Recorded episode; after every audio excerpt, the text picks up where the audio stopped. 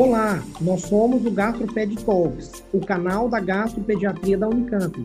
Nós somos o Dr. Lucas Rocha Alvarenga, doutora Natasha Silva Sandi e doutora Maria Ângela Belomo Brandão.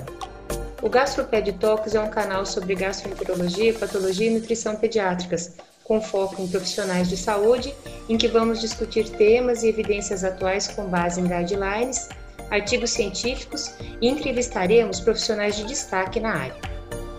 Bom, dando continuidade então essas aos hot topics aqui do Congresso Mundial, o que eu vou trazer é sobre dor abdominal, o tratamento top-down. Foi bastante discutido o tema dor abdominal.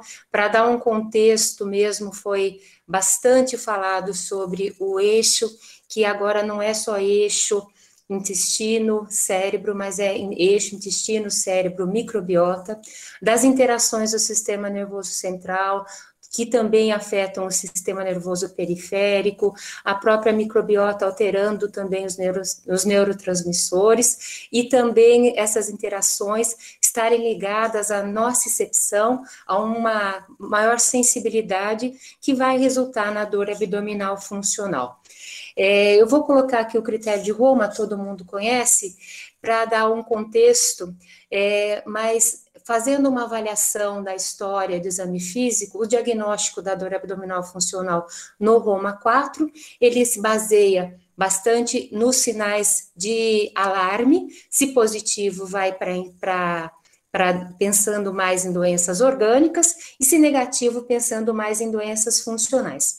E dentro das doenças funcionais, a gente tem aquelas associadas com alteração no hábito intestinal, que é a síndrome do intestino irritável, que pode estar associado com diarreia, com constipação, com, com alternância, e aquele que não é típico. A gente tem também aquela dor epigástrica, que caracteriza a dispepsia funcional, tem também a migrânia abdominal com dor paroxística, com dor de cabeça, vômito, fotofobia, e aqueles que têm critérios insuficientes, que é a dor abdominal não especificada. Quem abordou, isso em vários temas foi abordado a dor abdominal, as suas possíveis fatores é, predisponentes e também os seus possíveis tratamentos, mas esse é, gastropediatra, que é do Sri Lanka, que é o Shaman Rajendrajit, ele coloca esse conceito do tratamento top-down.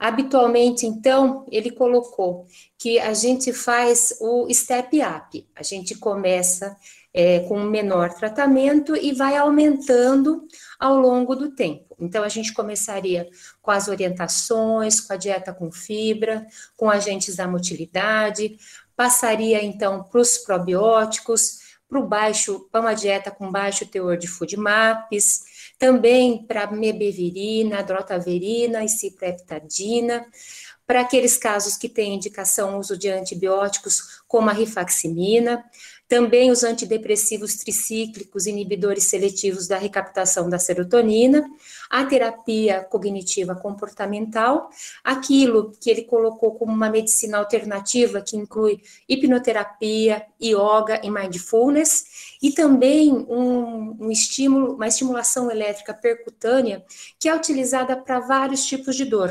inclusive para a parte cesárea, que também aí ele coloca como se fosse a, a terapia mais é, de, última, de último recurso, né? E o que ele coloca é que as drogas não têm muito sucesso no controle das dores, que há muitas controvérsias em probióticos, ele coloca também três revisões, uma que fala que é bom, outra que fala que não é, e outra que fica em cima do muro, né? Então, tem controvérsia com probiótico, tem controvérsia nos demais tratamentos, mas que os fatores de risco que é parto cesárea, uso de sonda, eles estão cada vez mais frequentes e que os efeitos da dor sobre a criança são muito intensos. Então ele faz, na verdade, uma mudança de paradigma e fala dependendo de como que você classificou a sua, o seu caso de dor abdominal crônica, você, ele coloca esses dois, essas duas propostas. No caso, por exemplo, da síndrome do intestino irritável associada com constipação, com efeitos moderados no sistema nervoso central, começar de cara com agente da motilidade, com o polietileno glicol, com o probiótico e com a hipnoterapia. E depois ir descalonando conforme você tem uma boa resposta.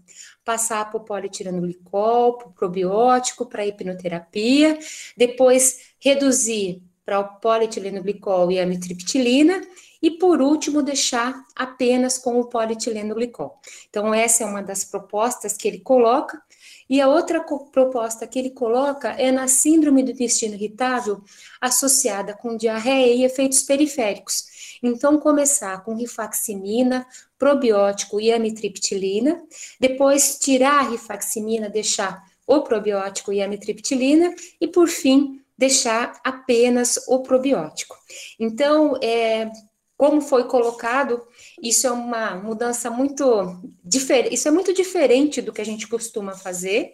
É uma proposta que eu acho que se encaixa principalmente naqueles casos que são muito limitantes, que a criança acaba tendo muita é, consequência da dor sobre a sua vida, e ele justifica o tratamento, que seria um tratamento bem mais agressivo, vamos dizer assim, em três pilares, que os fatores de risco são mais comuns, que as alterações da microbiota também, né? E muito se falou da microbiota de, vários, de várias formas, né?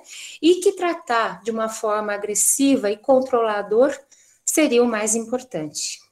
É, apesar disso não ser uma coisa muito convencional, eu acho que a proposta ela pode ser aplicada mesmo e acho que aí depende muito do caso que se tem pela frente. Muito obrigada. Obrigado por nos acompanhar.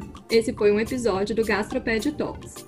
Estamos no Instagram, gastroped.talks, no YouTube, Gastroped Talks Unicamp, e também na forma de podcast. Até o próximo!